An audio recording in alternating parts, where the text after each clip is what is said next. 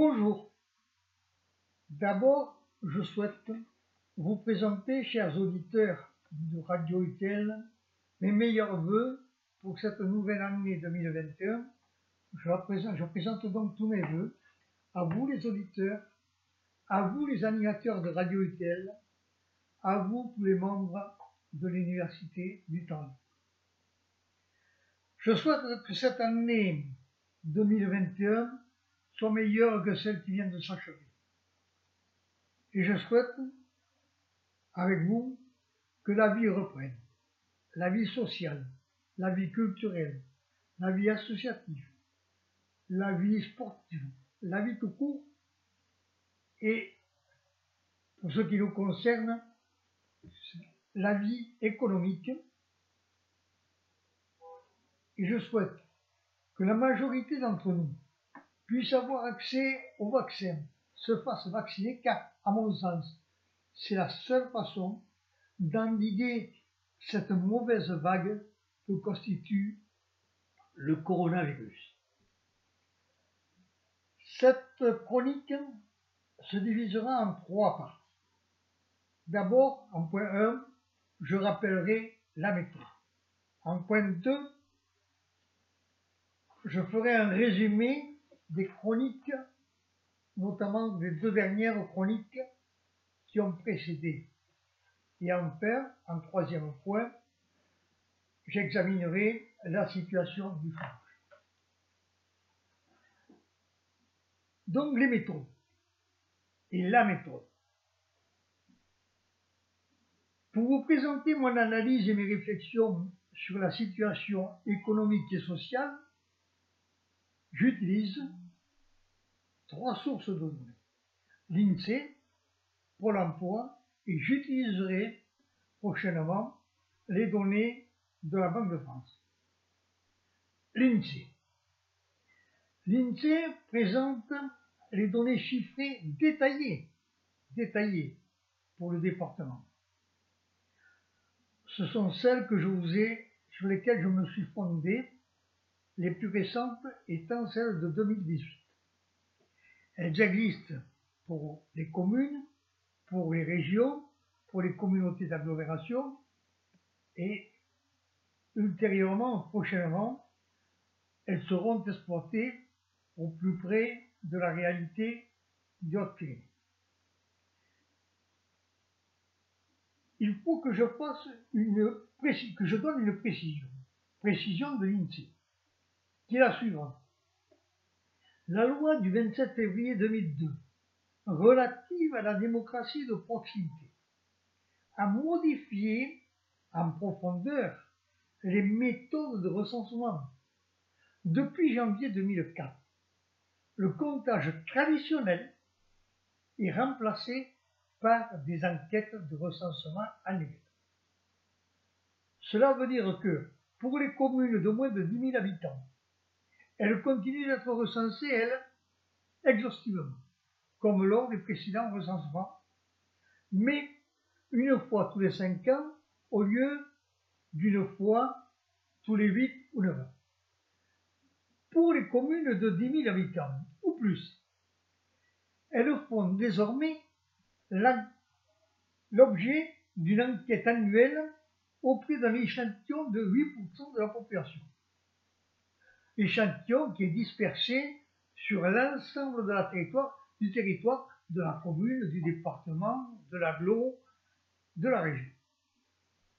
Au bout de cinq ans, tout le territoire de ces communes, de ces départements, de ces régions est pris en compte et les résultats du recensement sont calculés à partir d'un échantillon de 40% de la population ainsi constitué. Cela explique bien entendu que les dernières données détaillées ont été publiées en 2018 et ces celles sont celles que j'ai utilisées. La deuxième source de données pour l'emploi. Nous les utiliserons pour cette chronique qui est consacrée au chômage. Nous les croiserons avec celles de l'INSEE qui dispose également de données sur le sujet, mais les critères de l'INSEE sont différents de ceux du Pôle emploi.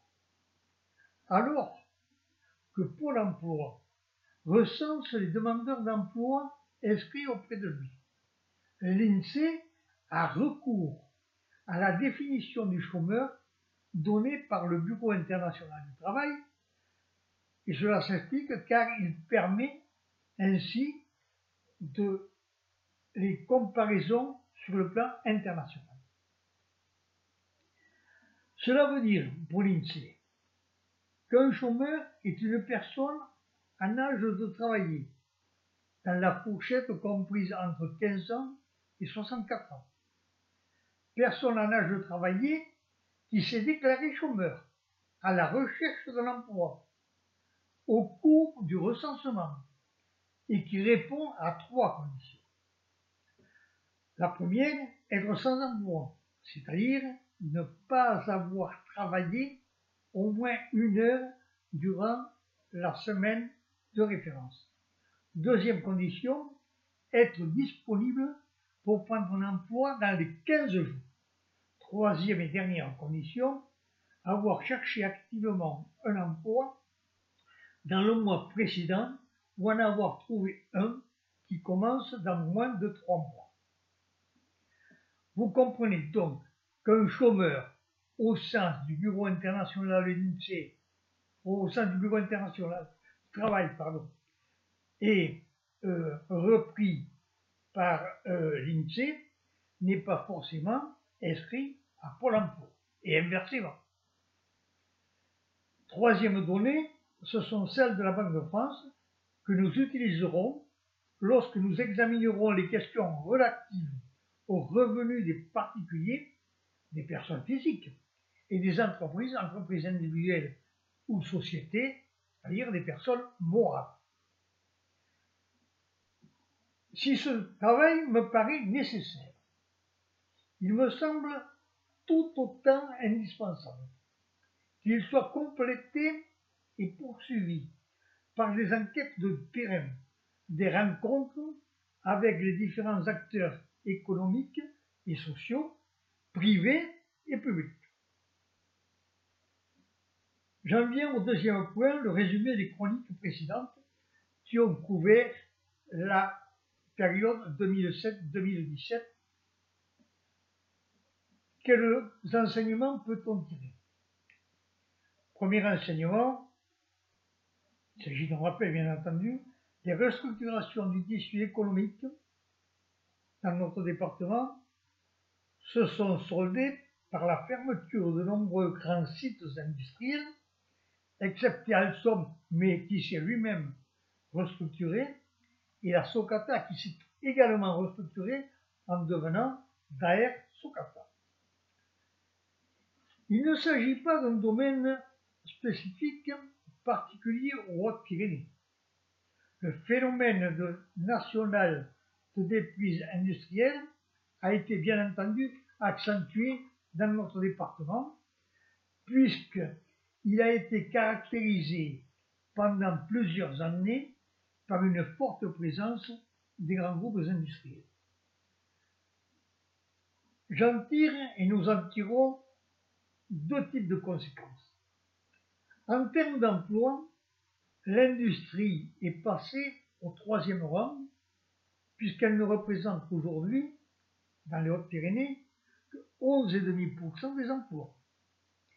Elle est largement devancée par le tertiaire marchand, qui en représente 39,7%, et par le tertiaire non marchand, c'est-à-dire l'ensemble des services publics, l'enseignement, le domaine de la santé et le domaine du social, qui représente 38,4% des emplois totaux.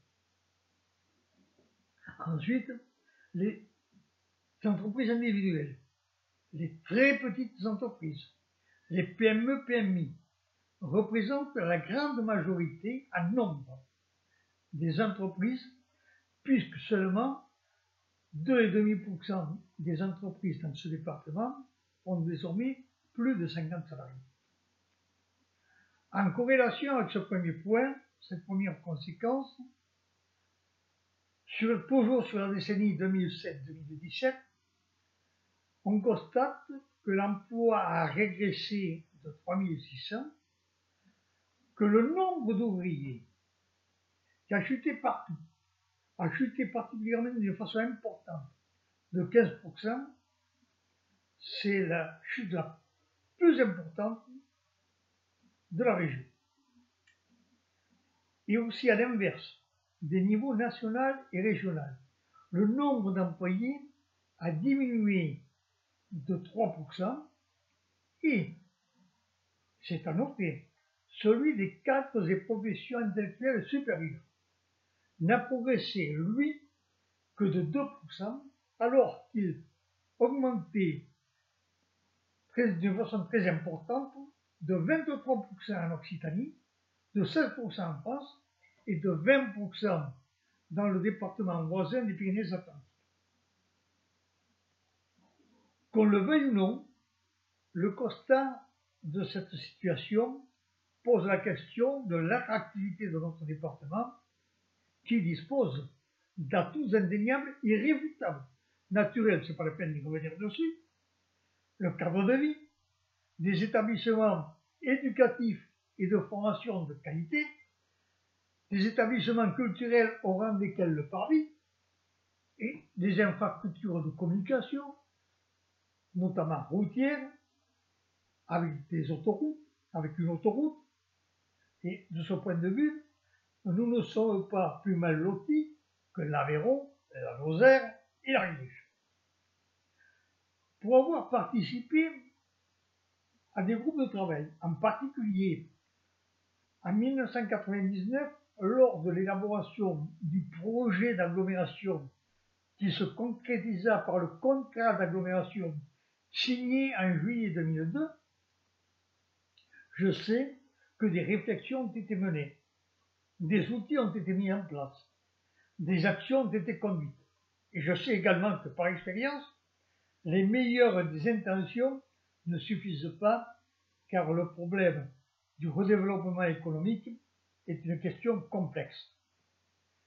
La question du développement économique est désormais partagée par les régions, c'est la loi de 2013, et par les communautés d'agglomération, c'est une loi antérieure, dite loi Poinet de 1999.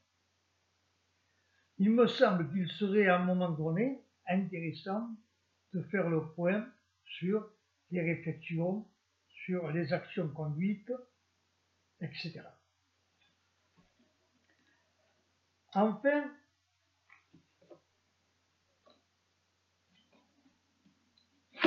venons-en à la situation de l'emploi et sur le chômage. Nous examinerons cette question essentiellement à partir des statistiques de Pôle emploi. Je dois, avant de rentrer dans les détails, préciser que Pôle emploi établit cinq catégories de demandeurs d'emploi. La catégorie A, qui regroupe les demandeurs d'emploi en recherche active, les demandeurs d'emploi disponibles et sans emploi. La catégorie B, pour les demandeurs d'emploi en recherche active également, également disponibles, ayant exercé une activité réduite, courte, inférieure ou égale à 78 heures au cours du mois. La catégorie C, les demandeurs d'emploi en recherche active, disponibles ayant exercé une activité réduite plus longue, supérieure à 78 heures au cours du mois. Les catégories D et E, la D, ce sont les demandeurs d'emploi en stage d'une formation et sans emploi. La catégorie E, ce sont les demandeurs d'emploi qui sont déjà en emploi, par exemple les bénéficiaires de contrats aidés, et qui recherchent un autre emploi. Nous prendrons également le critère du taux d'emploi qui me paraît intéressant et qui est mesuré par l'INSEE. Intéressant car il mesure le rapport entre les personnes ayant un emploi et la population active. Les populations actives qui regroupent les personnes qui ont un emploi et les personnes qui en recherche. C'est-à-dire, grosso modo, au sein de l'INSEE, toutes les personnes entre 15 et 64 ans en situation d'obtenir un emploi. Je dois préciser que derrière ces froides statistiques se trouvent des femmes et des hommes, des familles, en fin de compte, des êtres humains, et que pour une trop grande partie d'entre eux, le chômage a pour conséquence la précarité, pour certains la pauvreté, pour d'autres des détresses psychologiques et parfois des drames familiaux. Il faudra, me semble-t-il, que sous des formes à déterminer, nous puissions examiner cette question.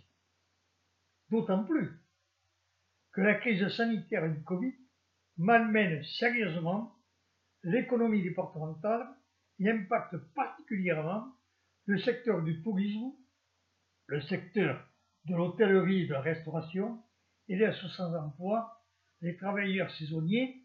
Je rappelle qu'une étude que je vous ai présentée évalue le nombre de travailleurs saisonniers dans notre département à 5700.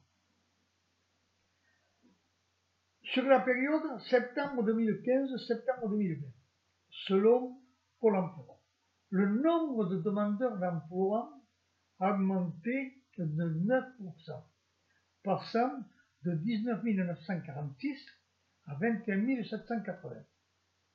Un taux légèrement supérieur à la progression en Occitanie, qui elle est en dessous d'un point, c'est-à-dire à 8%. 9% progression pour le département, 8% pour la région Occitanie. Ces données sont corrélées par le taux d'emploi dont je parlais tout à l'heure, qui se situe à 61,7% dans la fourchette basse de la région. Et il faut noter que les départements de l'ancienne région Midi-Pyrénées sont bien au-dessus de ce taux, excepté l'Ariège. Cette progression des demandeurs d'emploi concerne davantage le public féminin qui représente en 2015 52,8%, 53% des demandeurs d'emploi contre 52% 5 ans auparavant, soit une, augmentation de 11,5% des demandeurs d'emploi femmes. Le nombre de jeunes de moins de 26 ans inscrits à Pôle emploi, lui, diminue de 8% et ne représente que 15% des demandeurs d'emploi contre 18% en 2015. Cette tendance se vérifie au niveau régional. Les mesures en leur direction ne sont pas, à mon avis, étrangères à cette diminution. Nous examinerons dans une prochaine chronique les actions menées par la mission locale pour l'emploi des jeunes. En revanche, le nombre de demandeurs d'emploi de plus de 50 ans fait un bond de 25%, c'est-à-dire un quart des chômeurs en plus en 5 ans, passant de 27% à 30% des demandeurs d'emploi. Regardons le chômage de longue durée. Les plus de 9000 demandeurs d'emploi de longue durée, c'est-à-dire ceux qui sont inscrits depuis plus d'un an, et les plus de 5000 demandeurs d'emploi de très longue durée, ceux qui sont inscrits depuis plus de deux ans, représentent 67% des demandeurs d'emploi. Et ils sont en progression constante. Là aussi, il faudra essayer de comprendre les raisons de euh, ce taux important et de cette progression et voir les outils qui sont mis en place pour répondre à leur situation. Les statistiques d'après le premier confinement confirme l'accélération de cette tendance. Bien que nous ayons un taux de chômage de 8,6%, légèrement inférieur à celui de la région, 9,2%, les Hautes-Pyrénées ont connu la plus forte augmentation en un an. 11% de fin juillet 2019 à fin juillet 2020, alors que les inscriptions avaient connu une baisse significative, puisque nous avions, au cours des neuf premiers mois de 2019, 2500 inscrits de moins, et que l'augmentation au niveau régional, elle, est contenue à 4,3. En comparant 11% en un an pour le département, 4,3% pour la région. Si on regarde plus en détail, nous avons 23 962 demandeurs d'emploi inscrits au total, dont 14 115 en catégorie A, ceux qui n'ont pas de travail et qui sont disponibles, ce qui représente 59% du total des demandeurs d'emploi. Cette catégorie a connu une progression, une augmentation de 22,6% en un an. Que les inscriptions pour licenciement économique progressent de 9% et celles pour rupture conventionnelle de 31%. Prenons en compte aussi que 50% des demandeurs d'emploi sont des employés qualifiés et 38% ont un niveau CAP et BEP. Enfin, nous constatons que 20% des personnes inscrites à Pôle emploi travailler dans les services à la personne et à la collectivité, que 16% travaillaient dans le commerce et 16% dans l'hôtellerie, restauration, le tourisme et l'animation. Il n'y a rien de surprenant à cela si l'on considère la structuration de l'emploi et la structuration du tissu économique tel que nous le connaissons dans notre département. Enfin, seulement 69% des demandeurs d'emploi, soit 13 850, fin juillet 2020 toujours, étaient indemnisés. En corrélation avec cette augmentation du nombre des demandeurs d'emploi, la note de Pôle emploi fait apparaître une chute en un an de 39,5% des offres d'emploi dans notre département, alors qu'elle s'est limitée, et c'est déjà beaucoup, à 31,9% en Occitanie. Grosso modo, 40%, 31%, 32%. 8 points de plus.